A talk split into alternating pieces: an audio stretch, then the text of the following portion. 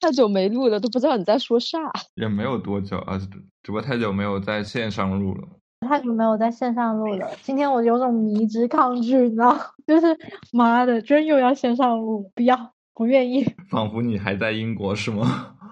对啊，就有种特别想、特别想、特别想抗拒这件事情，就特别想说没空不录不录。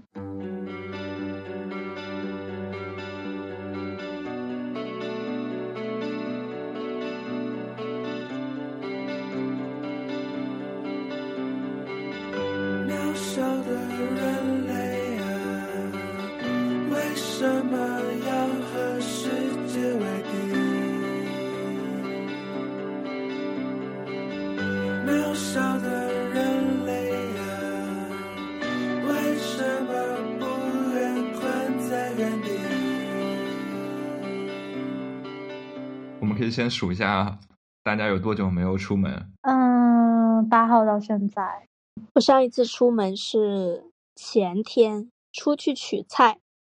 我是二月二号到今天下午，连家门都没有踏出去过，然后为什么今天下午？踏出了家门。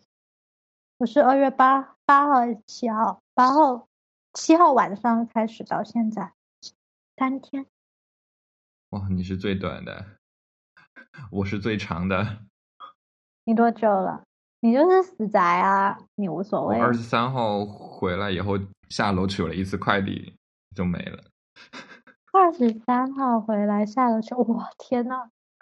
他真的很牛逼，你记得吗？你记得吗？摄影就是有一次你把我脚弄伤了那一次，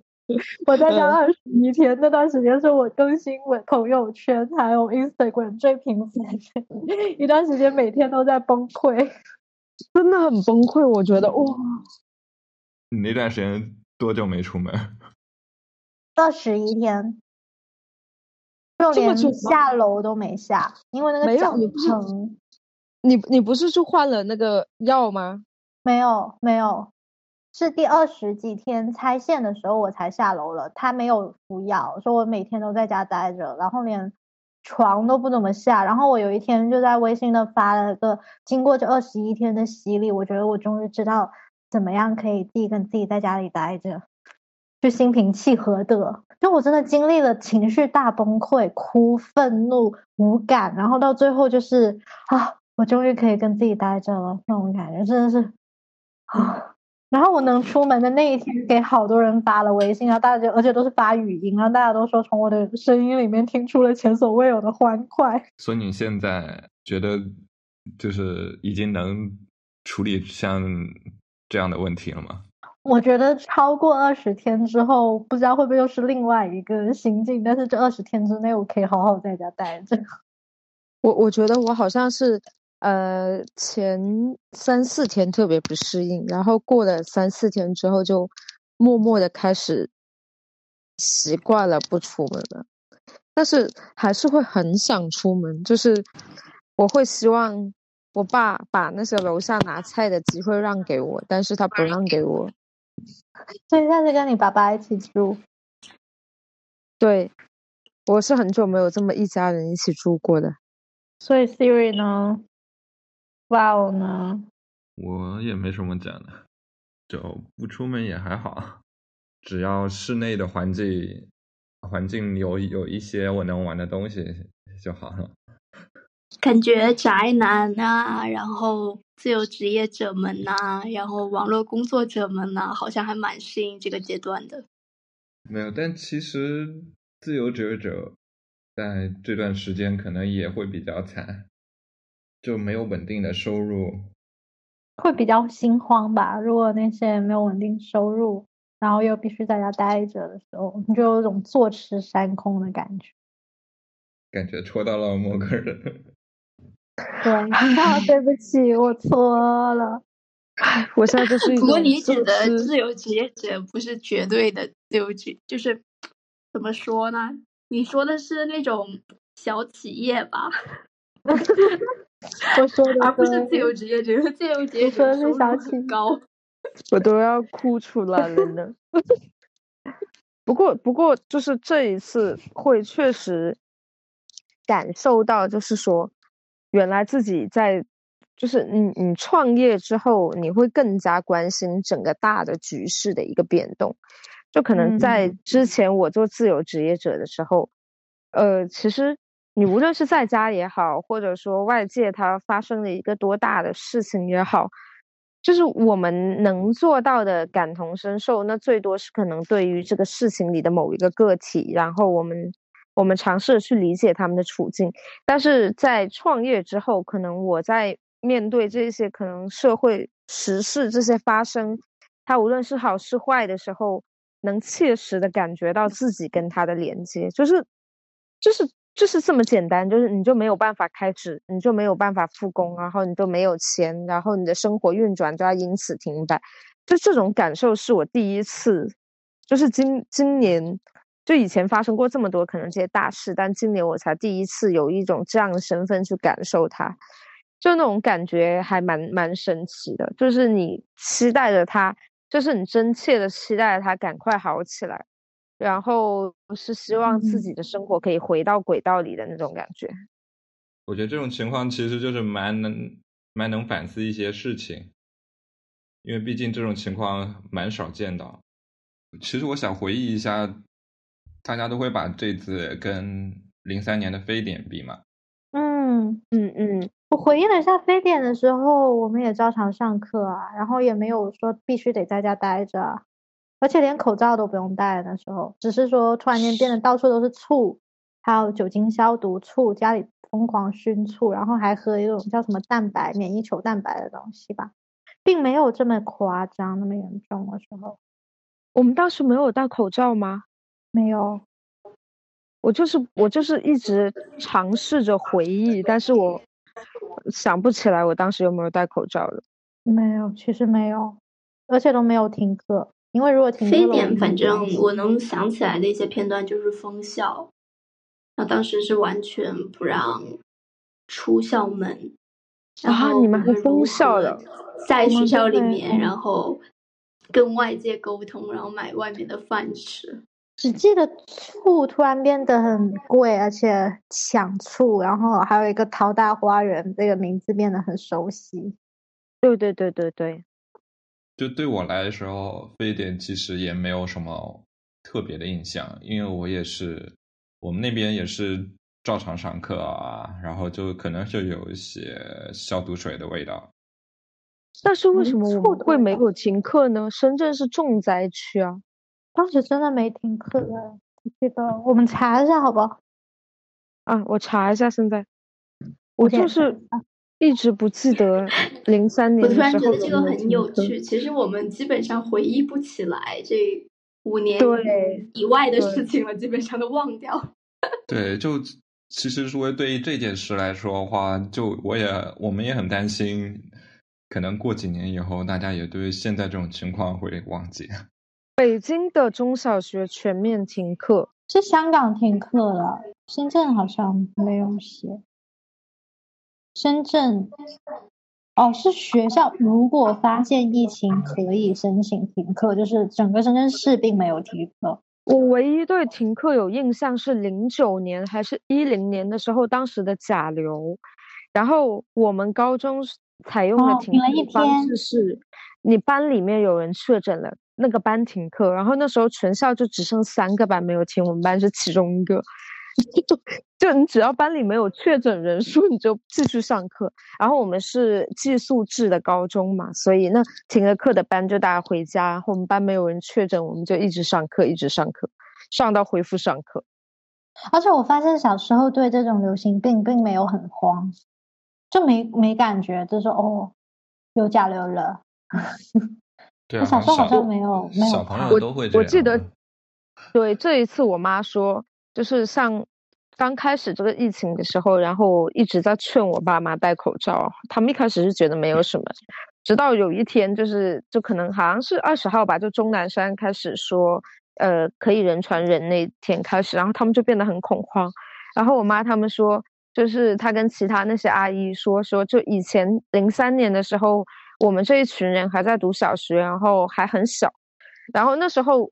他们没有觉得这个疫情多严重，因为火还没有烧到自家门来。但是到长大了，我们长大了，可能加上现在信息它的传播比较快，我们就会让他们非常非常恐慌，然后对这件事情也特别的上心，每天都在关注这种消息，就对于他们来说是一个很大的压力。但是如果他们不戴口罩，他们不这么做的话，又会被他们的子女，也就是我们一直在说，一直在骂。所以这一次的疫情对于他们来说，也会有一次更强烈的记忆。就是他说，以前零三年的时候，他们也还年轻，然后那个时候，你所有的消息你只能从电视上知道，然后我们也还小，这我们所知道的是他们指使我们去做的东西，所以。所有的这些东西都是在一定的被封闭的范围内，他们就不会觉得这件事情有多么严重。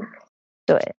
只是最后我们知道死了很多人的时候，你也还是觉得没有烧到你家了。其实我觉得和零三年比的话，交通工具更更便捷了，然后信息传递的工具更多了，就包括像自媒体啊，像这种行业，都很厉害。现在。就是加快了这些信息的传播，所以其实整个这次的疫情是肯定是从爆发的角度来讲是快过于零三年的，嗯，然后传播到每一个人的耳朵里也是快过于零三年的。对，但正好我昨天看了一部短的纪录片，蛮有意思的。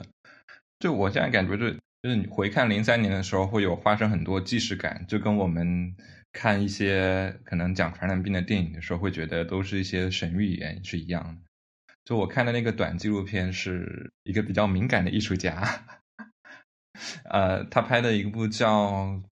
非典》叫《非典时期的吃喝玩乐》，其实就是很简单一个日常，就是说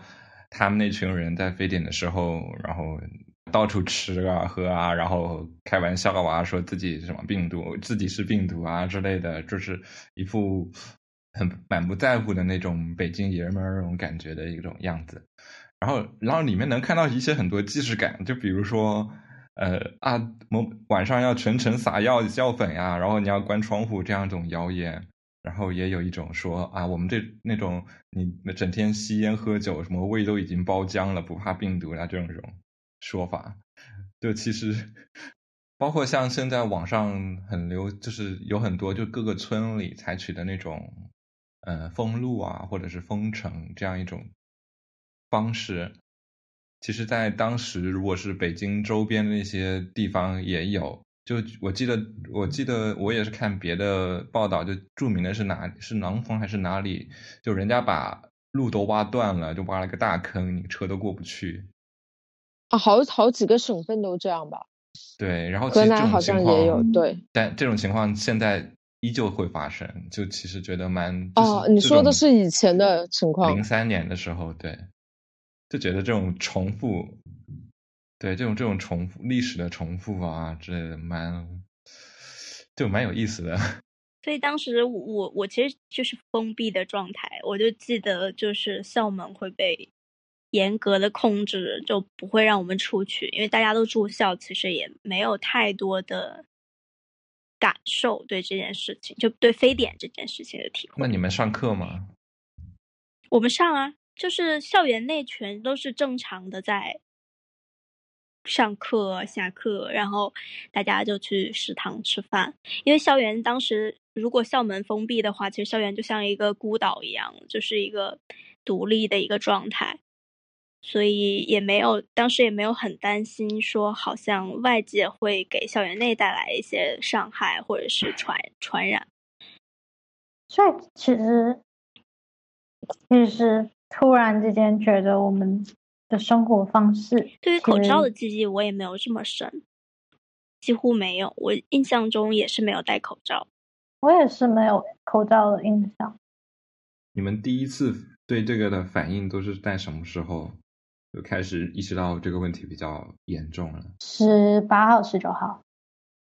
对我也是十七、十八。就我们当时去去郊游那天，你说你要买口罩那天，才有点意识到。对，但那时候其实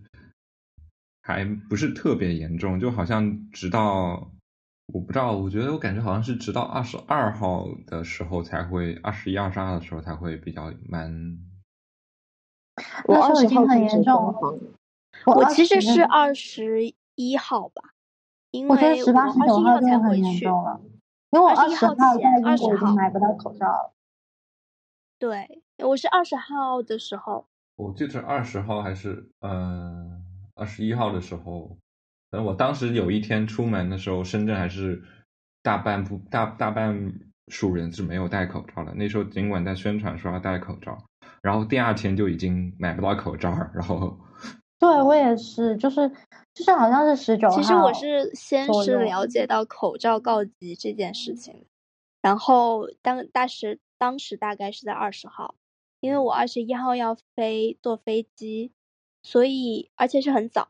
所以我我二十一号早晨突然产生了一种紧迫感，因为我认为我会在一个密闭的空间当中度过可能两到三个小时，然后我就在凌晨去了一家便利店，然后买了一个买了一包一次性的口罩，然后撑过了飞机的那个行程吧。然后到家了之后，呃，就陆续从这种新闻报道当中了解到这件事情的严重性，然后嗯，然后开始在家呃寻找一下有没有 N 九五的口罩，因为当时是说并没有说医用口罩，当时就是口口径还蛮一致的，就是大家都在说是一定要用 N 九五的口罩怎么样的。我觉得，我觉得就挺，就你说的有一点，就是基本上是听到，比如说你是说你听到口罩已经断货了，才有有这个意识。就我其实很感觉蛮多人都是因为某种物资的短缺而意识到这个事情很严重。嗯对，对，嗯，这个是一方面吧。我也是因为口罩我觉得还有就是信息的一个密集的轰炸，因为那那段时间其实大家的朋友圈，我觉得无一例外全都是关于就是冠状病毒的。对对，我我我记得，嗯呃，可能哎，我们爬山是什么时候？十九号，十九号号，十九号去爬山，然后 Val 说他要买口罩 N 九五，那我完全在那之前，我是对这件事情可能可以说是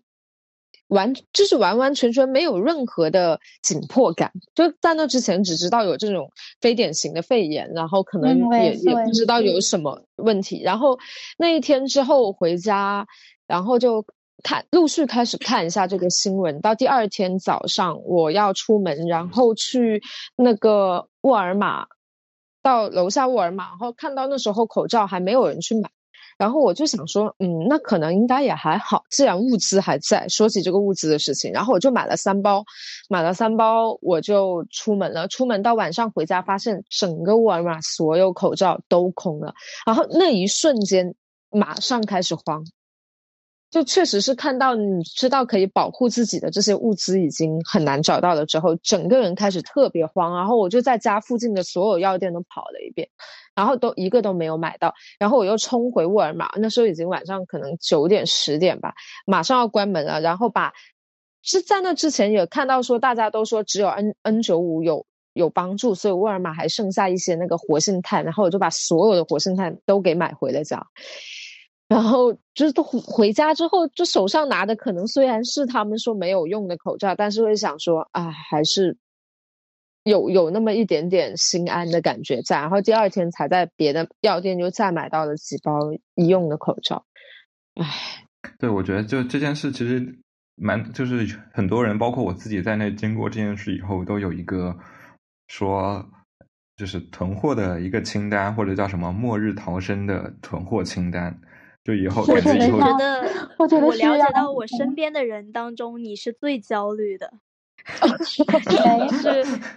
疯狂在囤口罩以及采购口罩，就完全不管自己明明是一个 宅男，其实用一个可能就能过冬的那种人，然后没想到你居然会囤口罩。你出去采购吗？请问，然后某些人还给我们说，说他在吃饭的时候，对面有个人没戴口罩，坐到他对面，他就立马 因为盔甲甲的 他就逃跑走了。你知道，你知道这种 panic 的感受让我想起来，我之前也有试过，就是这种，就是我可以理解爆我的心情。有一段时间 ISIS 很严重的时候，我搭公车回家，我看到我旁边有一个男的特别胖，然后背了一个很大的包包，然后他用那种诺基亚蓝屏的手机，我就开始脑补他是不是在接收什么轰炸讯号，然后就吓到提前了六个站还是五个站下车，然后再也不敢搭公车，然后一路走回家。是不是都是有点被迫害妄想症？我可以理解不不？过我也有，我也有，我我有一段，就我我好像反正刚回家的时候，中间有一段就我感觉呃无无处没有这个就是关于新冠的消息，就完全回避不了这些消息进入我的耳朵，进入我的脑海，然后我就觉得我开始发热，我就 让我妈给我找。找那个就是体温检测检测的，然后就测了一下体温，发现只有三十六度。我今天也是，我今天也这样，因为我之前前段时间都在英国，都是穿一件就够了。然后我想着深圳的冬天不冷，所以我也是穿我在英国穿那一件。然后我在那做东西，然后没喝热水，然后整个人开始畏寒，就是那种怕冷，但是又不是说那种真的怕冷的冷，就是整个身体很寒。然后我就很紧张，我就觉得我要发烧，然后我就开始觉得我喉咙痒痒，然后然后我就出去，然后喝了一杯热水就好了。所以我二十二号在深圳的时候，Michael 到时候顺便还买了个体温计。我从家里过来的时候，我把家里的体温计顺过来了，我求了我妈，然后让她把体温计给了相对疫情比较严重的我待的地方的我。然后我在，然后我在我在去就从深圳去海口的路上，就在记自己的行程。你真的 有有点恐慌。你难道不知道现在线上有一些可以查吗？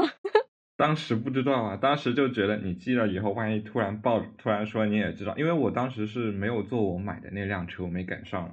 我就坐了下一辆车，我就得记，我就得回想一下我坐的是哪个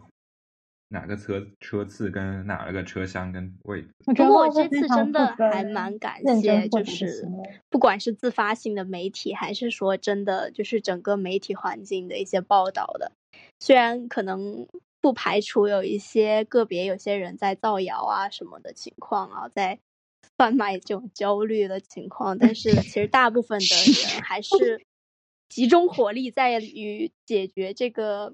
事情本身吧，可能就是比如说物资上面的一些信息的传递啊，还有这些就是如何防护啊，像这些东西的一个传播吧，这些知识的传播吧。因为我看我了，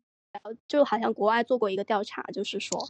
呃，其实媒体的报道数量跟就是呃染病的人数，就是后期中后期的时候的染病人数。嗯其实是不相关的，也就是说，报道的越多，其实呃，就是越少重视会被感染。对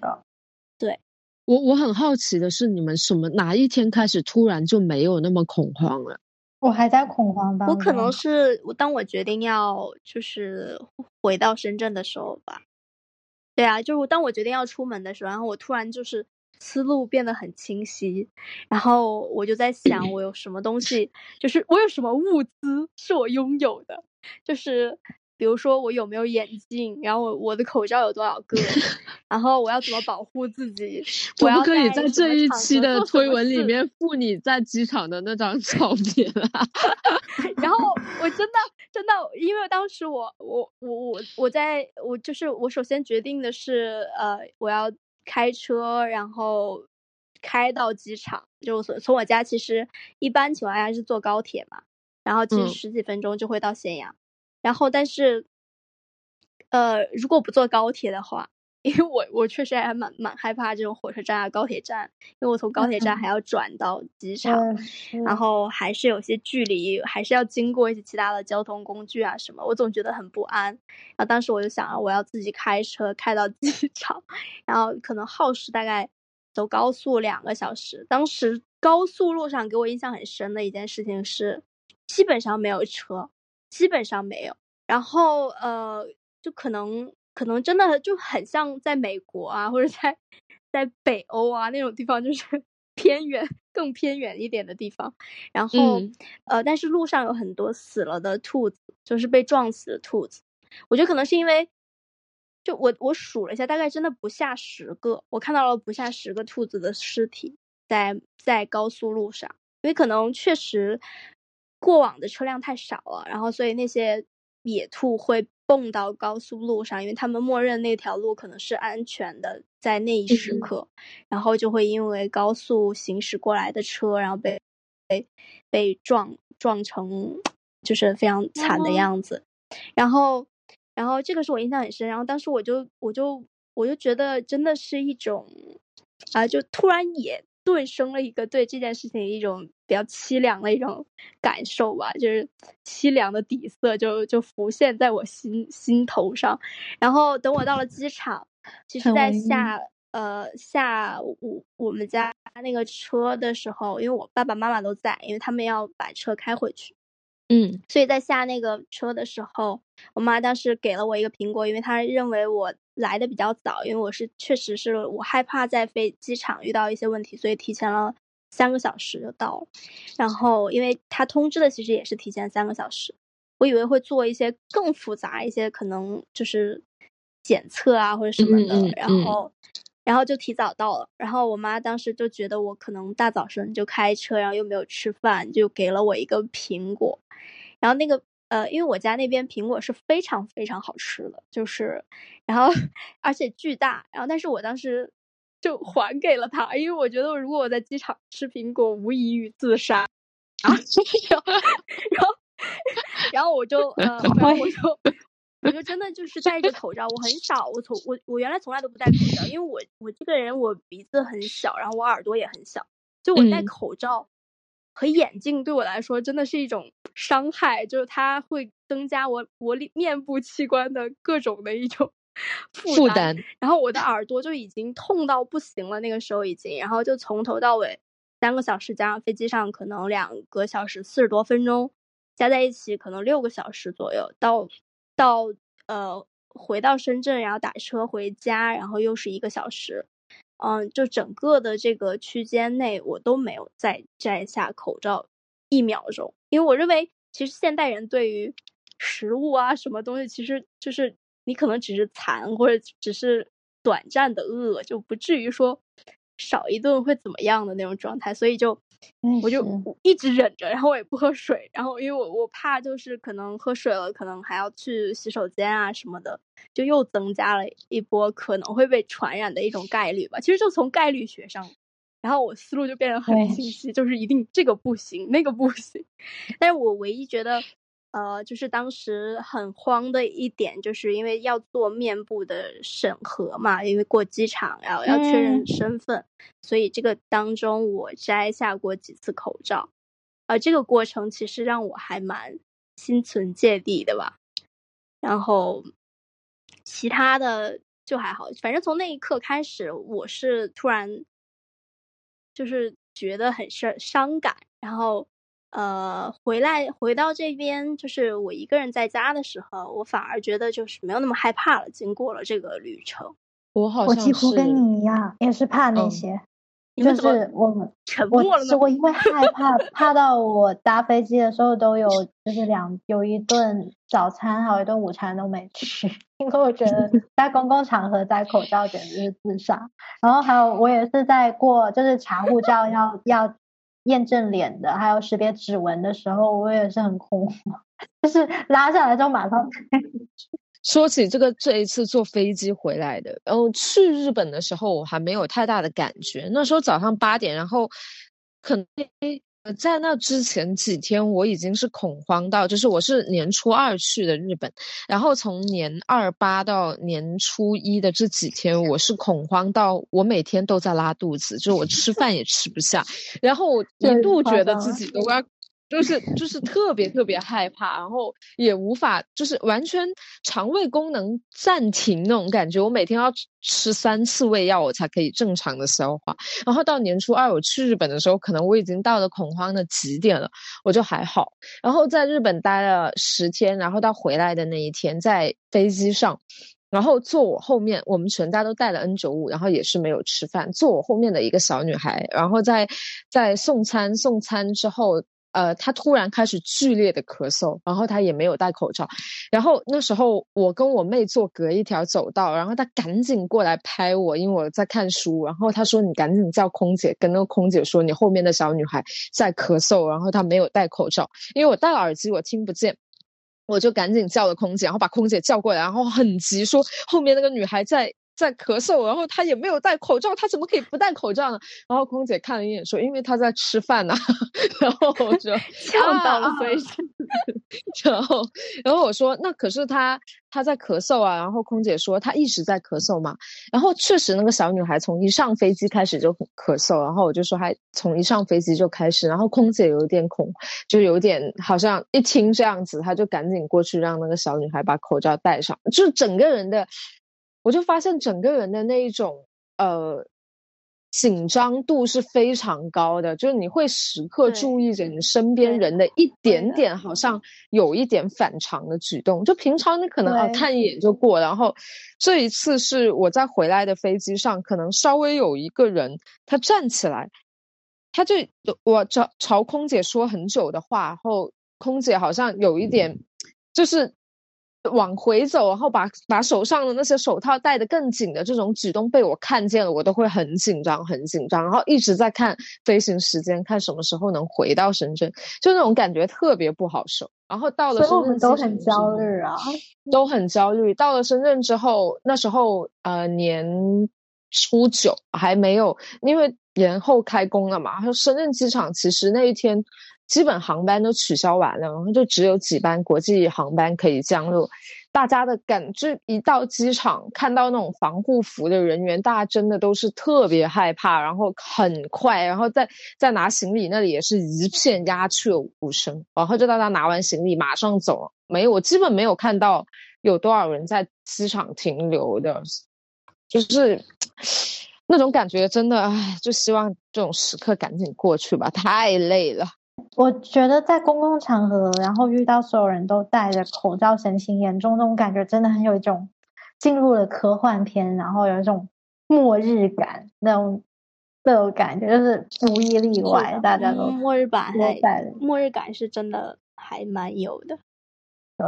就很荒诞，然后又觉得很真实，然后又充满着焦虑，然后就想赶紧到家里或者没有别他别的人的地方，好。那我们那个百奇也进来了，要不先问一下百奇，你有多久没有出门了？我昨天才出门啊。你你这段时间怎过得怎么样？呃，我我基本还是每天，我每天还是会出一下门，其实就下楼下楼去跑个步啊，然后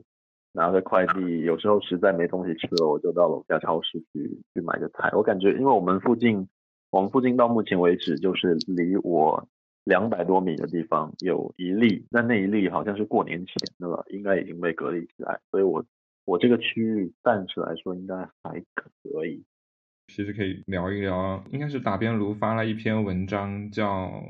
什么“这个时刻虚伪和投机的艺术见鬼去吧”。就其实我觉得他也在讨论一个问题，就是这种关于这种就是苦难或者灾难的艺术创作。它有一个度吧，就是因为我也陆续看到了一些文章，就是有一段时间，有一天，其实不是一段时间，持续的时间很短，然后就是大家突然开始写这种关于疫情的歌，然后网络上 从刚开始的一边倒的状态，就大家都一直在说被感动到的状态，然后就会转变为一种，呃，就是集体的一种声讨，因为他们认为，其实可能在真正。非常呃紧急的情况下，这些艺术作品其实它是一种间接的，它的帮助还是一些间接，就可能大家需要一些更直接的方式吧。就比如说在物资紧缺的时候，可能他一首歌或者一幅作品，它只能给你带来一些心灵上的慰藉，虽然这也很重要，嗯，但是可能最终还是会落到一些实际问题上。对，我觉得这个问题就有有有几个。层次都能讨论，比如像一是对于就对于可能对于我们摄学摄影的人比较熟悉一点，就是一些关于这种灾难呀、苦难或者哪怕是战争的或者痛苦的一些影像的一些伦理上的东西。嗯，我其实想到，其实我想到的是那种战地记者，嗯，就是他会把这种真实的情况展示出来，但是这个它的定义其实很模糊，就它跟艺术创作还是有一些差异的。它算是纪实性的作品，只能这样说。对，对，但其实在，在这个层面上就已经会有一些很多问题了。就有人就是它会存在，比如说你即使是去现场，你获得的东西有有一部分是可能说你在美化这个，哪怕是灾难，或者是这个，或者你在美化一些应该谴责的一方，或者是你在。渲渲染一种对我其实觉得，我觉觉我觉得这些声音，就是这些来自于呃媒体的声讨的声音，或者来自于个人或者机构的声讨的声音，呃，其实是一种平衡，就是他们也在杜绝一种现象，就是有些人不乏会因为呃新冠最近这个话题很热门，所以来来进行炒作，只是为了换取一部分的流量。我觉得他们他们会呃，可能提醒大家不要陷入这样的圈套吧。但实际上有一些呃，也只是以作品为一种介质，就是说我我总不能说平白无故的去募募募集资金，然后我可以通过说拍卖我的作品啊，或者是什么的方式，或者让大家参与我的作品啊，或者这种方式来募集，就它算是一个嗯中介一样的状态。但其实作品不是真正要被关注的本身吧？我觉得还是这个募集的行为还是要被大家看到并且认可的。对对对，这个我也同意。我觉得，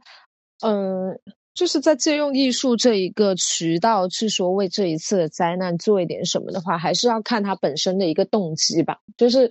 就是哪怕就是像那些真的写那种歌的人，就那个歌真的非常可笑，但是。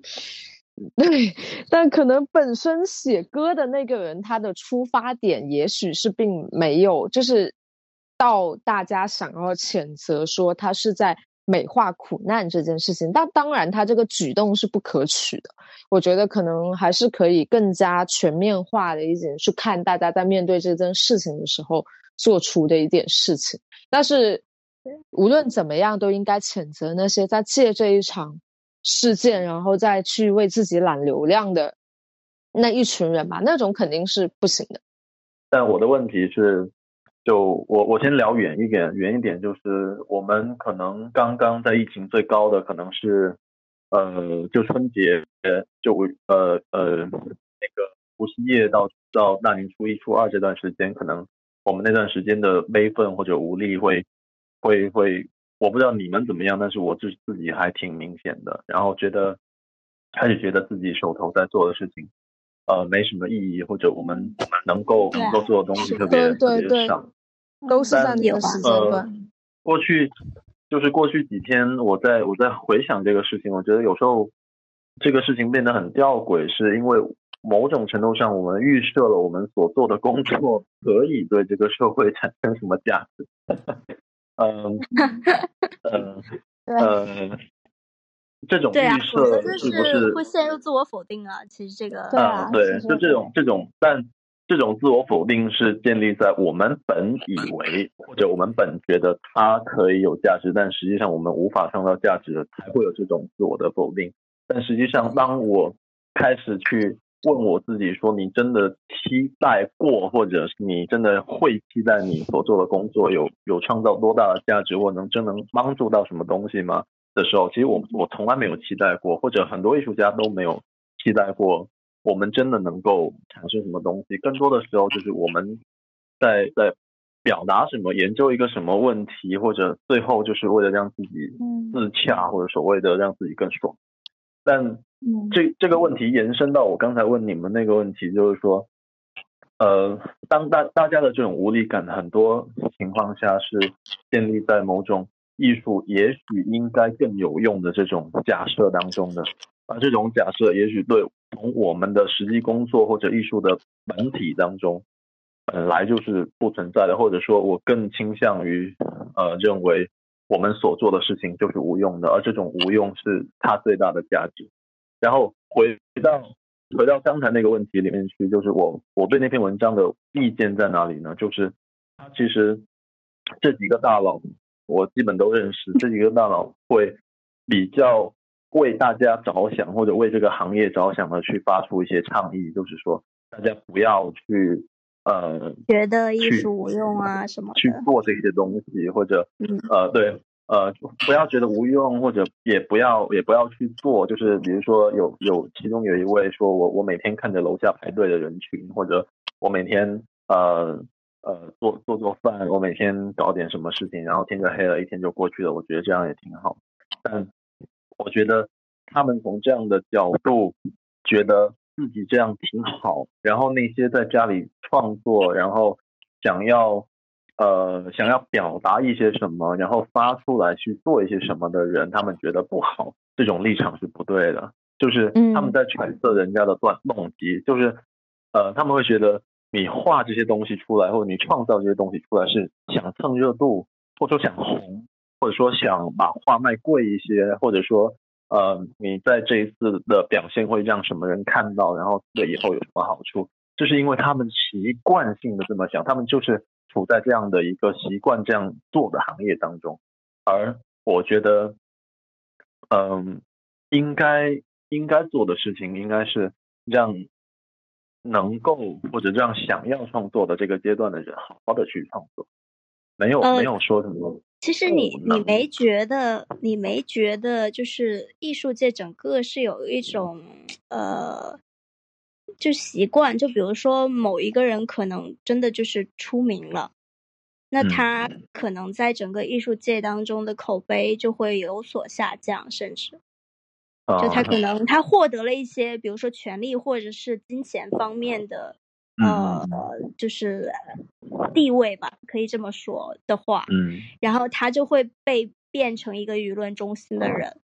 嗯。那其实呃，在这个是整个的这件事情当中，其实这个也体现出来，就是他们可能会觉得，有些人通过这样的行为，他都为他换取了流量，即使这个行为真正的动机其实可能只是说寻找一个合理的由头，或者是以自己力所能及的范围，比如说我画一张画，因为我作为一个艺术家，我可能是画一张画或者创作一张作品，就只是说其实是力所能及的范围内的一些合理的输出吧。我觉得他们把它嗯妖魔化了。其实这个嗯是，嗯这个是呃，我我反正看到那篇文章之后的一些想法吧，因为我其实觉得那些大佬们。呃，当中很多的语句都值得推敲，就比如说他们说了艺术是有用的，然后又列举了很多文学作品，然后其实它还是有差异的，就是跟他们本身去真正的一些立场，就比如说在当代艺术上面的，就是或者是哪怕艺术上面的立场，其实也是有差异的。我觉得就嗯、呃有有一个方面是有点矛盾的，但我不知道我理解的对不对。就是呃，就可能可能他们这个时候是在呼吁一种不参与政治的立场嘛，就是他们其实是想说我不去介入这场东西，就是有一种呃，突然是突然是有一种或者是隐士的那种感觉。然而就有时候他们在另外这些话题上又会采取一些很政治的立场去解读。或者是创作，或者说一定要去做这样的艺术，这是一种感觉会比较矛盾的一种状态在吧？我第一我第一次看到这个文章不是在朋友圈里看到的，是我是刷豆瓣时候看到这篇文章的，因为我很久都没怎么刷朋友圈，因为然后豆瓣是呃李唯一他转发了他对这个他在朋友圈里对这个文章的看法，我觉得还蛮。跟我刚才那个就是引发我刚才那个矛盾的想法，因为他说实际情况是，无论谁做的作品都不必与这个时刻有关，但从此以后无论谁的作品都不可能与他无关。这就和政治一样，我理解很多人不参与政治的立场，但问题是谁怎么可能逃得掉？就我觉得，就是你选择参与跟不参与都是一种选择，其实都是跟他有关的。我觉得这个观点非常好，是我举一个例子来来佐证这个观点。呃，我策划芝加哥艺术学院嗯一百五十周年毕业展的时候，呃那一年恰好是川普当选的那一年。芝加哥是一个极左的城市啊，这个都是大家都知道的。所以当川普当选之后，我们学校是停课了呃一一个星期，然后大家就是在呃会堂互相抱在抱在一起哭了两天。这个情况其实在后来演化成了什么呢？就是因为我们整个展览的时间就是从策划到展展出是一年的周期。我最早接触艺术家们的时候，他们跟我聊的作品和他们在川普当选之后，他们跟我聊的作品完全是两回事。就他们受到了这些东西的刺激，而这里面呢，有一些人就开始跑去上街了，呃，就是比较比较习惯上街的那些人，然后也有一些人就开始去琢磨一些一些问题。我讲一下结果，就是当我们五月份把这个展览做出来的时候，嗯，我们很惊异的，其实很惊诧的发现说，这一届这一届的学生的作品非常的有力量，无论无论他们做的事情跟川普有没有关，跟政治有没有关，但是就是这么一个事情激发了他们很群体性的思考，无论这个思考是基于他们原来的实践，还是这个思考是他们突然之间的一个转向。所以刚才说的，刚才说的这句话就是，我们现在做的这些东西，可能再去跟我们今天面对的情况无关。而今天我们面对的这个情况，无论我们在这一刻做不出作品、写不写作，其实我们都会记着，并且这个这个力量一直都会都会在。至少我自己这几天莫名其妙的花备份作为力量，就是开始少刷一些朋友圈，然后真的腾一整块的时间出来 No 啊 no，一直没有看的书看掉。哦，sorry，没有，那我觉得其实另外一方面就是谈论到这个时期的艺术创作，另外一方面比较，其实我们一直没有谈到有一个也值得聊的东西是，我们这个就这段时间，毕竟美术馆都不开业嘛，那么这段时期的艺术展览形式呢，就是包括我在昨天也跟 Siri 他聊过一些，包括云展览的一个事情，特别是像木木美术馆，好像最近就已经开始做一个线上展览的这种呈现方式。就我觉得这样一种形式，或者是说你们之前有没有接触过一些呃，就是你们觉得自己接触过的一些这样一种线上展览的形式会比较好的形式？我觉得假杂嗯志的其实一直就做的还不错。但问题是，假杂志就你们更熟悉呃摄影这个媒介，但问题就是摄影这个媒介确实比较得天独厚的，可以在手机这个媒介上，呃这这个嗯。物质上去去做呈现，而且假展览它用横向就横屏的这样这样的方式去去展现展示一些照片、一些文字，呃基本上跟只是一个就是变成一个迷你的 photo book 这样的一个嗯。东西是是很是成嗯立的。嗯。但是我自己经历过的几个呃非现实下的或者非现实的展览，呃，除了张涵露曾经在虎牙做的那个表演展，我觉得是成立的之外，其他的像类似于把标志作品去做 3D 扫描啊，然后去做那个 VR 什么的，我自己都觉得不成立，就是那种现场感，那种你跟他面对面的触触碰的那种感觉，始终是不可替代的。对我其实了解到的有有两种吧，就是有一种是叫 VR 观展的，就是百奇刚才说的那种类型的，就是说其实它还是有一个线下的载体存在，只是说它给线下的展览提供了另外一个在线上观看的维度而已。就它其实很像，呃，比如说我们在找一个装修公司来装修自己的家，他会给你出一个效果图。然后这个效果图的观看方式其实跟线下的光，它是在模拟一种线下的观看方式。比如说，它可能会有一些箭头来指引你去进入到另外一个房间，或是怎么样的。其实这是一种类型吧，但是我认为这种类型其实它的呃，就它其实没反而没有了线上的一个观看优势，因为理论上讲，呃，一个展览它的观看的时候是会依赖于动线的。就是因为哦人是必须要在一个动线的范围内来行走，或者是他哪怕是上一些台阶或者怎样，呃，都是会存在一个固定的动线的。但是如果一旦线上还是模拟这种所谓的二维空间的一个动线的话，其实意义不是很大，而且它给给人的观看感受很差。呃呃，就是我其实有一个例子吧，还有另外一种类型的，其实他们是用这种，比如说跟呃技术人员合作，然后呃可能会呃呃有一些代码呀，去写一些代码呀，去完成一些线下不可能完成的一些布展啊，或者一些想象的东西啊，或者是辅助自己概念的一种阐述的东西啊。然后我认为这种方式呢，可能会更接近于呃一个真正线上展览应该有的样子吧。就是其实我之前呃了解到的有一个例子，就比如说文化馆。就呃，我不知道大家有有没有看到过，就是在微信上，就是它是有个微信公众账号的，叫文化馆。然后呃，它好像是一个西安的公司，就是移动互联网的一个公司。呃，其实也是算作一个艺术机构。然后呃，我这边查到了一个关于。文化馆的一个简介，它是这么写的：是，呃，它是两眼抹黑旗下的一个以移动互联网为基础的机动性艺术机构，然后是一个在呃在线的现场，也是一种不断转换方式的实践。然后之前也在 OCT 的上海馆原来有做过展览，然后但是在展 很可惜的是，在展览过后就再也没有就是更新过了，因为我觉得他们做的是。蛮不错的，因为他们有邀请到不同的艺术家，可能以游戏的形式，甚至以呃就是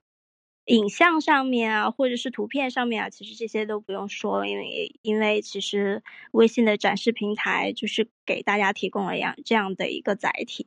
但是他们会用一些代码的方式去写另外的一些方呃，就是另外的一些呃创作模式吧，就比如说他们会做一些。呃，呃，PK 啊，或者是呃一些涂鸦呀、填色呀，像这些都可以做在上面，就是有一会产生一种呃，可能区别于线下的一种互动。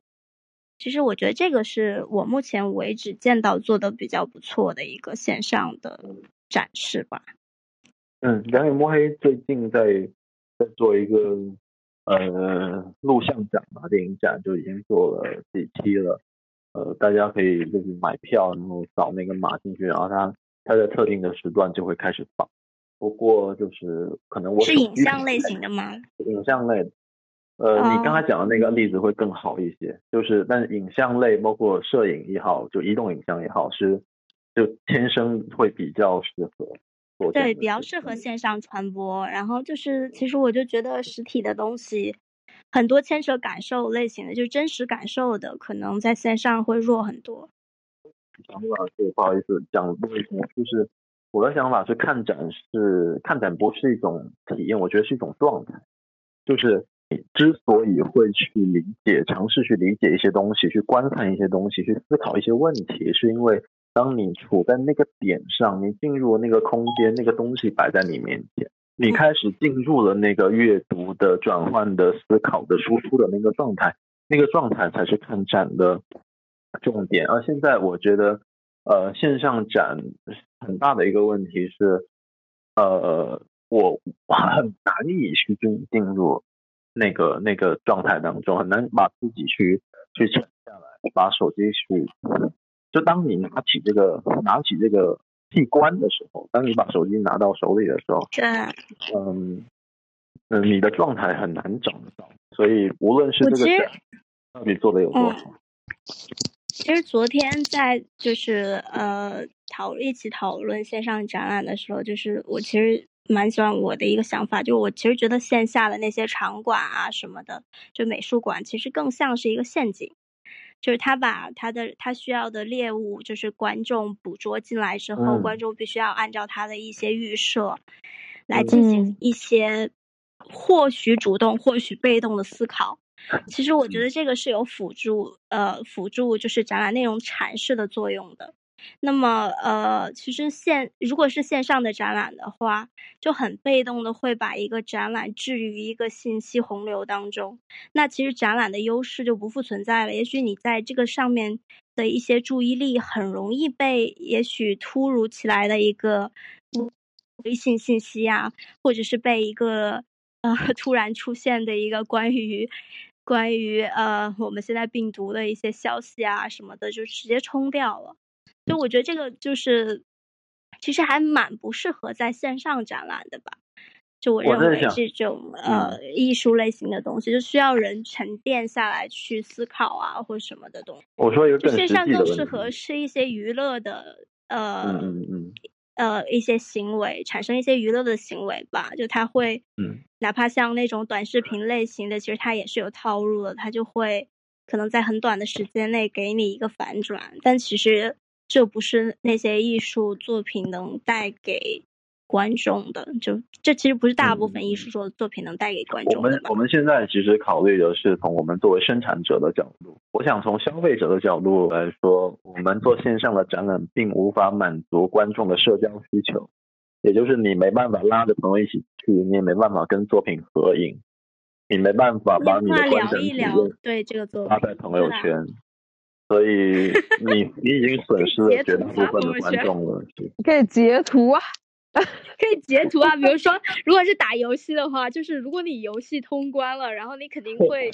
就是截图，就是所以我其实觉得线上不是不可取，嗯只是说线上的所有的思维逻辑都要，嗯对，所有的思维逻辑都要革新。就比如说以什么方式去观展，就首先这个就不能再去考虑动线的问题了。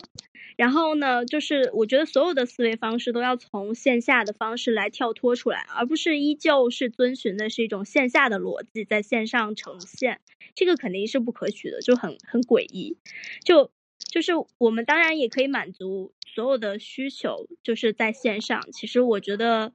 呃，比如说 虚拟的场景啊，或者是呃什么全息投影啊，就是直接全息这个我觉得估计快对了。对啊，像全息就可以直接把美术馆给我搬到家里，然后你可以坐在一个瓶子前面四五个小时去观看它，就不会有保安过来给你说对不起，我们要闭馆了。就是你可以晚上的时候抱着，甚至抱着这个瓶子来睡觉，然后嗯或者是呃，就是或者随机的把这个艺术作品进行一个嗯，可能自自己认识的一个排布啊，我觉得这这些灵活性，其实我们是都可以去不就慢慢的、逐步的交付给观众的。其实我觉得这个是一个非常有趣的点，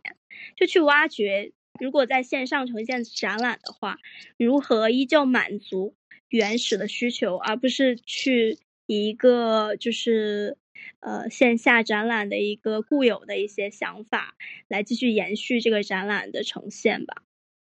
但如果比如像你说 AR 这种把展把东西搬到你家这种一种思路，还是一种把线下搬到线上这种思路来吧。但我觉得就觉得，但是我我也是肯定，就是说，如果是线上，就是你肯定有不同的媒介，你拿你在拿手机，手机作为一个媒介，跟你用电脑，电脑一个媒介，以及包括你是在微信上看，还是说我有另有一个 A P P 看，或者是我另有一个程序在这里打开，它应该都是有一个不同的逻辑在里面。然后，如果如何根据这样一种逻辑去做不展览，才是是才是一种可能线上展的一种方式。就像我们做线下展，也是说我们先要确定这个空间，然后我们在这个空间里才能去做这样一种展览规划。我觉得就可能这些呃媒介啊，这些机器给了我们这样一种空间，但我们必须得明白怎么去利用这个东西吧。那我其实觉得线上展有一个非常好的地方，就是在于呃节约资源，因为从线下的展览来说，你去如何分配这个空间，其实你是有局限的，就是它可嗯能是一定是一个方形的，或者它一定是。呃，你像一树那边，其实它是有有大小空间，然后空间的顺序啊，这些东西其实都是固定的。就是你来移动的话，会消耗很多的金钱啊、成本啊、材料啊这些东西。其实这个是线上的一个优势。我只是刚才想打举例子，然后但是猛的一下也想不出什么真正呃就符合一个线上逻我我感觉辑的东西。这个阶段，我刚才我刚才在你说这一点之前，我刚想说一个跟你完全相反的看法是，呃，嗯现在做线上的展览的成本会更高，嗯、就是在我不知道这些技术成熟了之后会是一个什么样的成本，但是如果以目前我们拿一个拿一个东西或者什么样去去做建模，然后需要编程，然后需要创造什么体验，呃，从头到尾这么做一套下来，它比就是按现在程序员的这样的收的工资状况来说，实际上它可能比我们做一个线下的展览要贵得多。呃，但是我其实觉得，不管是线上跟线下的展览来说，就是就是艺术这个方面，其实遇到的所有的成本，就大部分的成本其实是来自于一个独特性。就哪怕说像、嗯呃之前一直提到的同步的这样的一个问题，其实它从技术难度层面上来讲，并不算是非常难的一个门槛，因为呃，就是因为室内装修的一个空间搭建，像这些东西，其实呃之所以有那么多人做。是因为，而且现在就是已经有很多网站是可以就是自己来进行一些模块搭建呀，或者是呃呈现，包括网网网网页的一个编辑，其实现在也有很多网站是可以支持人来自定义的。那其实这个这些是因为人的需求逐步上升之后而产生的一个呃就成本的降低吧。就是就会有大量的就是工作人员投入到这个行业当中，然后呃，其实来优化这种技术上面，就让技术上面的难度变低。就我不知道我这个这个应该这个应该怎么解释，就是说它从一个定制的东西变成了一个商品嗯的时候，嗯，它其实就降低了它的成本。只是说艺术行业中大部分的成本是来源于定制的，就它你的需求太特殊了，并不是做不到，而是说我可能去满足你这个需求，会让我丧失损失很多时间，然后这个给我产生了一些附加的成本。所以其实呃，我认为就是线上产生的成本，呃，如果是就就是比如说支付给程序员的，呃一些资金啊、费用啊，像是工资啊，像这些方面的话，其实这个不算是问题。就如果程序员有有某些程序员愿意就投入到这样的艺术行业当中的话，我相信这个成本很快会被降低下来。虽然嗯呃目前来说是挺高的，就是你对比行业，我刚才诗雨在讲这个的时候，突然有一个有一个想法，比如说当时策展课不是让策展人自己让让让八个年轻的策展人来来挪东西吗？为什么不能是让观众自己来挪呢？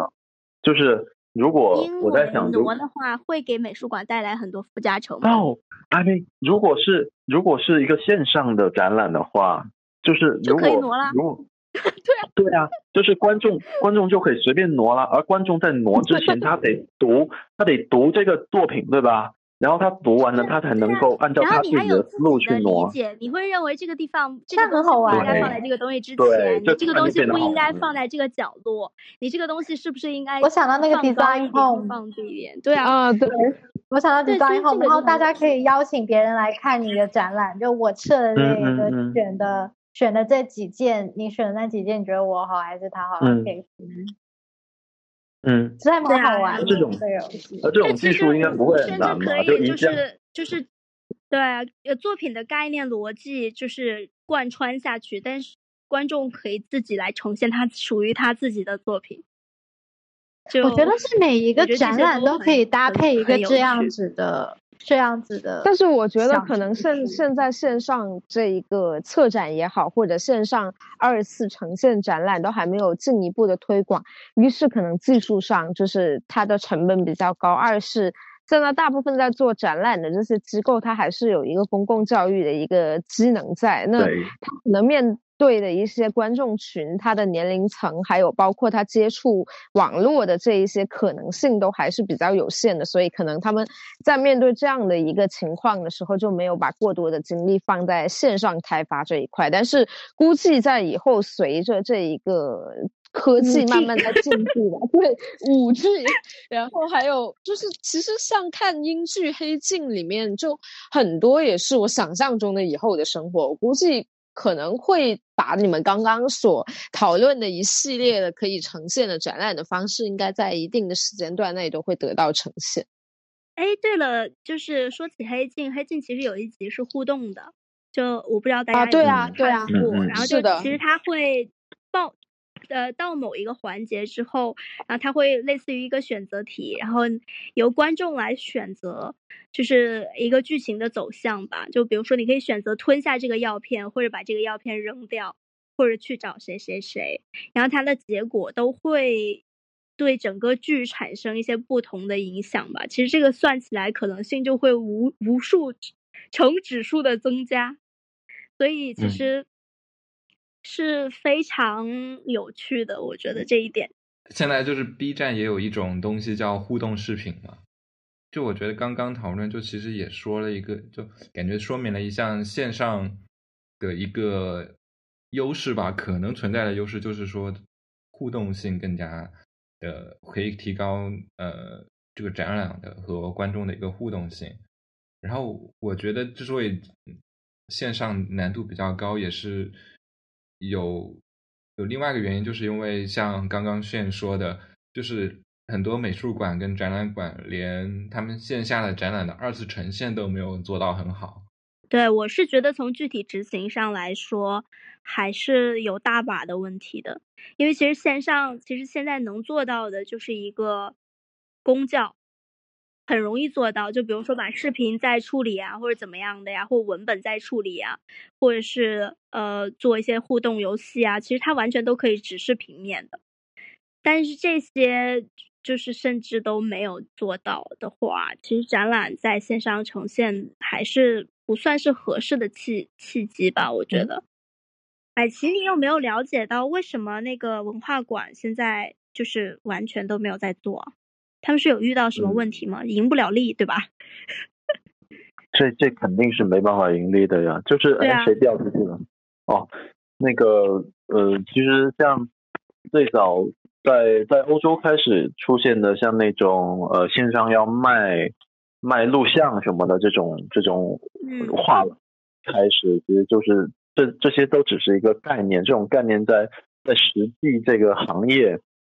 就我们现在这个行业的盈利模式来说，它始终是行不通的。我们我们这个行业现在是完全是一个夕阳行业，这个行业比一个奢侈品行业是个夕阳行业，但是艺术行业是比奢侈品行业更艰难的一个，比跟跟跟五百年前、六百年前的情况几乎没有两样的一个一个一个产业链来的。所以你你想要在这种在在这种古旧的模式当中去尝试找到一种可以活下去的可能，呃，不是不是把线下换到线上那么简单，所以是不做不下去的，成本也高。嗯嗯然后，其实回到刚刚说的那种互动模式的话，我想提供另外一个视角，就是，呃，就是我我是我研究生念过新闻嘛，然后我们在新闻写作，应该是新闻写作的有一个课里面，就讲到利用多多媒体的形式来呈现自己的那个 feature writing，就是那种特稿。里面就已经提到了，就是其实他们在呈现特稿的时候已经有，已经也有很多现成的网站或者形式来做了一些，比如他会模仿一个这个记者去某个地方的一个，或者是里面那个角色的一趟旅途，然后里面就会有些选项，就说我要选择哪里啊，你就会选择这个这项分支，然后他就你会碰到什么人，然后可以点开跟他聊天，然后他就给你冒一些对话框，然后就是写。就是谈说说，就是表达出他的故事。就在很早以前，就会几年前就已经有蛮多新闻人士也在尝试这样一种方式吧。就是我个人目前看着觉得比较，呃，就是合理或者比较好一点的线上的呈现，多半它的那都是一些比如博物馆的一些有主题的这种展览，或者是。就那种比较即时性的这种报道，就是它还是会跟实际的发生的事情会有很强烈关联的一个东西。我觉得在这样的线上呈现，因为它不需要，也不需要太多那种呃非常花哨的一些功能之类的，反而它能在就是在一个网页上或者用一个网站来呈现的会比较也也很好。就反而就变成一种，其实就有点像很好的一本电子书的感觉吧。但我也在想，就是呃，我们之所以来讨论线上的问题，是因为确实在疫情的这段时间，大家都都会说是线上这个载体会更符合当就是目前的时事时事的话。但是我其实觉得，越是线上的越是繁荣，那其实线下的越显得珍贵啊。嗯，就其实都不都不冲突嘛，就是但就是只是目前就要谈论一些线上的可能性，我觉得可能是最多的是这样，就或者是线上能有一些什么方式。刚刚在说的这一点，我我突然想想到另一个点是，其实有些艺术家天然的适合在现场展，而不适合在线下展。比如说，嗯 影像艺术当你在家展厅，呃，当你在展厅看林科的作品的时候，比如说林科早期的的那些作品，或者阿角呃某个阶段的一些作品的时候，我会觉得，我为什么会在展厅里看他这么大的一个用投影投在墙上的五六米高的一个东西？这个东西明明放在我的电脑里看会合适的多得多，会有这种会有这种感觉，就是也许会会有艺术家的作品是本来就是更适合在一个更小的媒介或者在一个呃线上的的条件下观看的，也许有。呃，像那个当时我记得，呃，听我说里面不是那个刘，忘了，高航你记得吗？我也刘什突然么什么，忘了，然后就我我也他不才是做了，想起来了。对啊，我我也突然忘了。然后他，因为他不是就是做了一个 A P P，然后呃，然后就是可以把自己置入一个古代人的场景嘛，就是我觉得这种类型的，他线下的展览也无非就是辅助线上的展览做了另外一个维度的东西，所以其实两边都在做他那个。他那个就是手机上就完全成立，所以他其实展示的时候也是用了个手机放在那里对对，他叫刘思林。啊。对，刘思林，另外，另外，我就刚刚想，就也许就是这种展览环境，就如果是线上展览环境，会不会也改变某些艺术创作手法？就会大家会是在是不是有这样的影响在里面？如果比如就是会因为越来越多，比如说越来越多的线上呈现的话，会使得更多的艺术家来思考更适合线上呈现的这种创作媒介跟手法。我觉得很可能很多艺术家会步入一个就是一个无底洞，一个就是技术这条无底洞。就因为本身线下就是很多创作其实也是依赖一些技术啊、制作啊这些东西的。那可包括材料，比如说三 D 打印呀、像这些材新材料的呃出现，其实都是给艺术家的创作提供了更多的可能。那线上就更无边了。就我认为，就是没有解决不了的，就是这个东西你可以挂到外太空去都可以的。就是它可能会 完全没有边界，对，然后进一步鞭策艺术家家成为科学家。对，他会依赖于，比如说，可能呃，A 技术家有有有完美的渲染技术，他的作品看起来的光泽感比 B 艺术家，就是只会拿那个就是平板然后来绘图，就来的更好啊，就更有立体感啊什么的，我就会产生这样的问题，就我很很担心，其实这个技术方面的深坑会困扰艺术家，就会捆绑他们本身真正想要表达的东西。你你这种形容就跟像架上艺术下现在当代艺术的环境下的情况，嗯嗯嗯。我回到刚才的那个点上，就是聊经济的那个点上去，是这种这种可能，就现在做录像的艺术家、做 photo 的艺术家、做行为的艺术家，本来就已经在生活上已经非常困难了，你还要去做线上展览，你卖给谁呀、你你最后做出来这些作品，你的买家是不会拿着手机看你的作品的，你的买家是要拿回家挂的，所以。我我就是刚才还是在提一个行业问题，就是我们这个行业目前没有办法找到另外一种盈利模式，无所以以至于它无法支撑我们这种新的形式的出现，它只能出现一两次，但无法成为延续的一个东西。啊，说起这个的话，我想到，呃，英国圣马丁他们其实已经有一个专业，这几年算是他们比较热门的一个专业，叫做 Art and Science，就是艺术与科学。然后他们是鼓励学生在运用一个艺术家的思维的同时，去尽可能的去提高自己的一些科学创作的一些能力，然后去解决社会里一些实际存在的问题。那他们的两个身份人设可能同时，既然既是科学家或者技术人员，然后再一个身份可能是艺术家，他们可以去分开利用他们自己的两种技术去做两种事情，也可以结合他们呃拥有的这个艺术思维和他们的这个科学技术去解决一些可能比较浪漫的解决问题吧。我看过他们两次毕业展，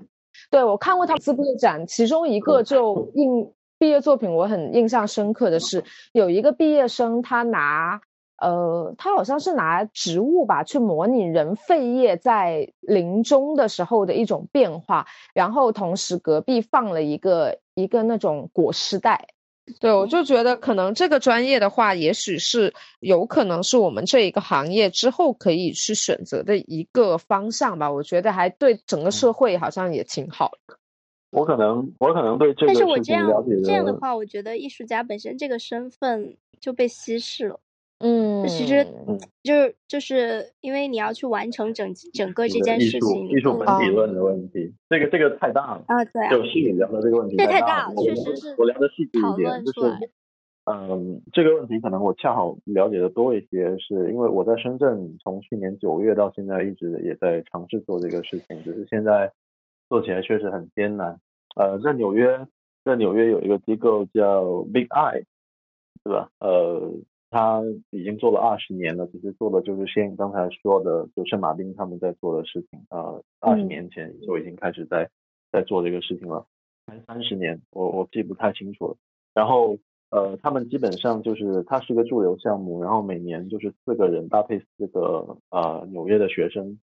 然后这四个人提出方案，然后由他们这家非盈利机构，他们每年大概有两百三百万美元的的预算，呃，去帮助这几个艺术家去完成他们的作品，而这些作品很大程度上最后会跟我们的社会产生直接的效益，或者对我们的生活产生真正的帮助。呃，所以就这这是一个做的非常见效果的这么这么一种做法，而呃，我们我们其实可以分两个层面来看，这个其实是比较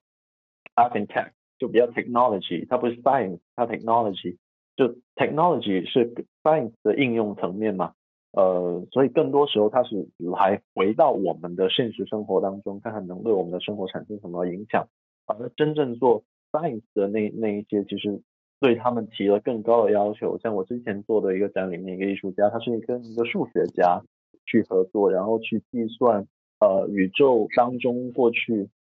啊、数十亿年当中的一些暗物质的痕迹，而这些暗物质的痕迹，它需要通过 NASA 的天文望远镜呃去获取，然后这个数学家是把这些呃暗物质的痕迹转化成了呃数字，然后这个艺术家这个呃做呃纺织的艺术家，他再把这些数字转化成了纺织语言，然后通过纺织去呈现暗物质的这些形态，呃，然后从而去印证某一些东西，或者在科学界当中去起到这组数据的一些可观的一些作用。所以这也许是这条思路当中，就是目前有人在做的事，以及未来可以可以继续做的事。就是你你有想过，就是这个东西其实如果我们给他做一个降维打击，就整个这件事情给他做一个降维打击的话，它嗯是不是很像架上当中发发生的？比如说用油画画国画，用国画画版画，用版画呈现油画的效果呢？我能解释这个问题，是说，呃，但问题就在于，其实有一些人用油画画版画，或者用油画或画国画画的不错，或有一些人用嗯。国画画油画画的不错，就我们嗯。有可能就在这种媒介的转换当中是有可能达到达到双赢的，只不过你举的这个例子，我们日常看到的情况大多数是坏的，但在呃艺术和科学目前的这种结合当中，呃，我们能够特别可能在在英国或在美国的环境当中，我们能够看到越来越多的好的案例。我想邱志杰包括魏颖啊、他们在央美现在和清华合作的这些项目，也是也是有这样的呃意愿，虽然我不知道他们到底最后呃是是是能够做成什么样。我说我在深圳的这个想法，从去年九月开始，我在西丽那边开始静悄悄的在做西丽计划。我的想法就是把你们都知道三三空间对吧？嗯嗯呃，然后三三空间已经沉寂一段时间，你们是感觉到了？嗯。呃，就是就是从从我接手三山空间开始，我把它的那个面积砍掉了三分之二，然后呃尝试把一个原来不知道为什么在做艺术，不知道为什么在做展览的一个所谓的独立艺术空间，转化成一个自由机构，或者说转化成一个可以生产一手的呃知识的的地方，而西丽这个地方，它恰好被深圳的各个大学所包围，而深圳的大学主要还是理工科，呃的大学，所以我在过去几个月尝试做的事情，就是借由西丽计划这个点的犀利这个点，然后尝试去跟大学老师、学生、周围的环境、呃技术企业，腾讯、华为、大疆、阅江，呃这些企业去沟通。十二月底我开的那个展览，嗯、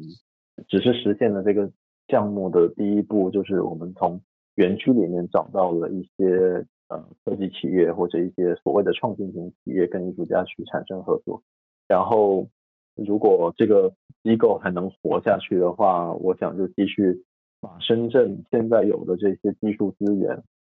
就周边周边能够有一些愿意合作的呃科技企业，能够把我们的艺术家跟他们传到一起去，去看看能够在深圳发生一些什么东西。就是这是我面对一家做了五年，但是不知道什么情况的艺术机构，当时的情况下能够做出的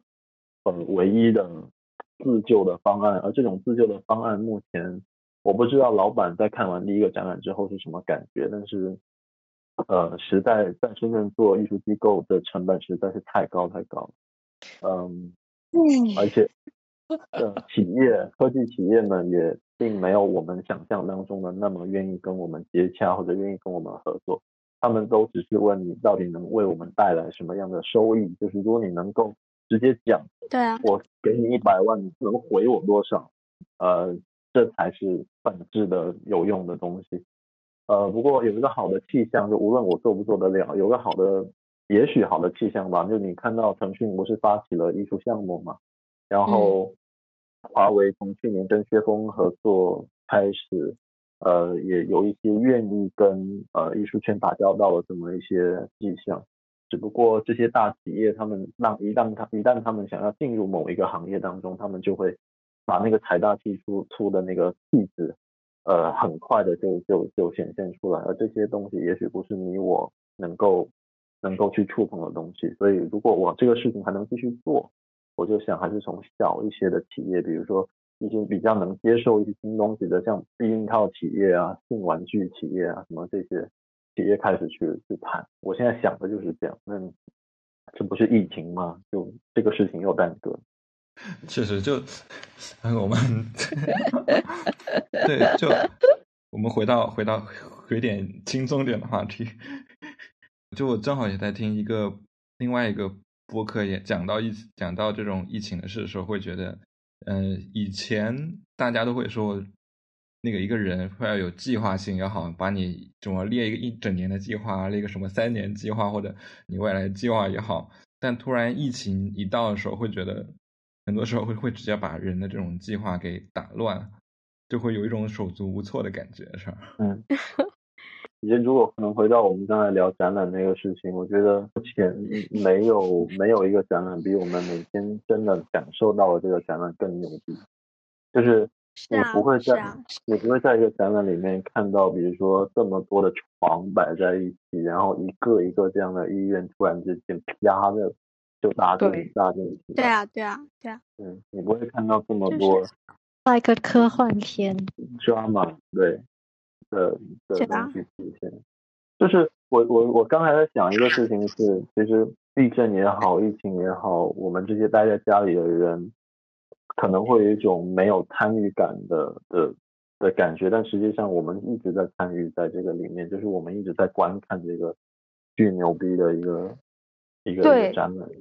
你你你说起这个，让我想起来，我昨天还有给 Siri 和 Val 发我跟那个我武汉朋友的聊天记录。就你刚说我们一直在观看，我就觉得他们特别像是在一个巨大的一个玻璃盒子里面，就是我们嗯所有人都围坐在那个玻璃盒子外，然后尝试的想要跟里面的被围隔起来的人去沟通、去对话，然后我们打电话、我们发微信、我们怎么样都好，但是始终他们是在那个盒子里的，然后他们所有的一举一动。只能通过他们的转述给我们知道，无论是他们的比较积极乐观的心态，还是他们特别悲怆的那种呃当下的那种心态，我们都是，就是哪怕我们可以对那个盒子里面的人做一些事情，但是其实本质上还是改变不了我们是看客这一件事情。但是同时，我们又是参与在这一个艺术项目里面的，这是一个。应该也是我长这么大第一次有这种体验的一件事情。我们在参与对对 对，一个公共艺术展览。真的，以前像汶川地震的时候的那一种参与感，又跟这一次不一样。因为地震它是一个发生了，然后剩下是一个在拯救，然后在补亡羊补牢的这么一个过程。嗯但是现在我们是永远还不知道这一个洞会破到多大的一个地步，我们是只能一直在参与着。对，对啊，我武汉的朋友说，就是他感觉自己身边的很多人都陆陆续，他都陆续收到这些消息，就是这些人得病了呀，或者哪些人被隔离了呀，然后就就是一个很漫长的一个失去的过程，有些人甚至去世了呀。然后他就觉得心里很压抑，然后他因为很早就回到了家，所以他也是一种被被隔离的状态，然后就是啊，哎呀，好沉重啊！突然讨论到这个问题，我在想，某种程度上，这种程某种程度上，我们现在在就他们，其实不是我们，是他们亲历者在经历的这种这种创伤，某种程度上可能比战争还要呃还要撕扯。就是战争，它会告诉你说每天都有人在死，然后这种这种死是突如一个炸弹趴下来，整个所有就完蛋。而这种这种暴力是你坐在那，他一片一片撕给你看的那种暴力。有种像在小时候看《Anne's Diary》的现场版的感觉，不即时版的感觉。就是我有时候会不小心翻到一些就人在武汉的人的什么 Instagram 那些，然后你就看他们实时在 PO 这些的时候，那种感觉有点像，嗯，就他们会写他们心路历程，有点像小时候看的《Anne's Diary》里面的时候那些心思，就是哦，对面那个就是很日常很平凡，就是对面那个邻居哦，他们刚刚发生了什么什么事，然后什么时候才到头，然后那种文字就看起来就感觉很像在看着，好好奇怪这样说，就有点像是集中营里不知道自己什么时候会被抓去送送死的那些人的记录的最后的一些时光的那种感觉。那我们也差不多聊了挺久的，我最后补充一下，我我是在想这一次，呃，从其实这个事这个事情，我们只从朋友圈来讲啊，就是这个事情在我的朋友圈当中，其实是延续着之前厦门三里堂还有呃呃那个三亚的事情，然后继续延，就是在我的朋友圈当中，就是连续的三个爆点。而这三个爆点的连续性体现在他们在同一群人身上的体现，是当这群在为厦门三影堂的艺术家去去呼喊，然后再为呃三亚的的的故宫或者说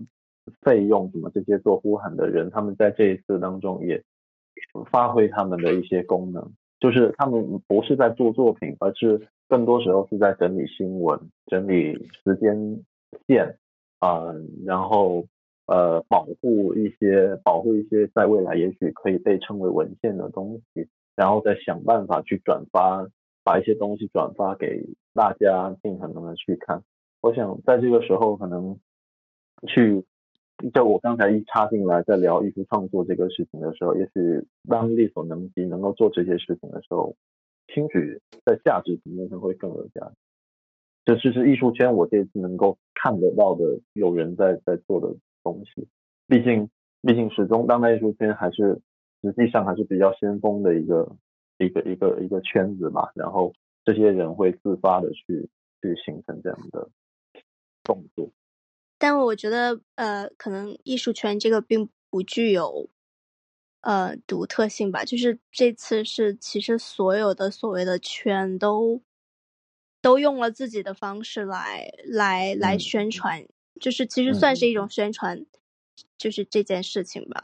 对，就嗯这件这件事，其实最大的证明就是民间力量的伟大跟利维坦的失效。嗯嗯嗯，对，那我们先录到这里。我觉得这一期就是大家，又是大家可能宅着无聊，给大家放多一点时间，就是杀时间用吧。虽然好像很多人都已经开始在家办公了。那我们下一期再见了，希望下一次再见的时候就是春天了。嗯，好，拜拜。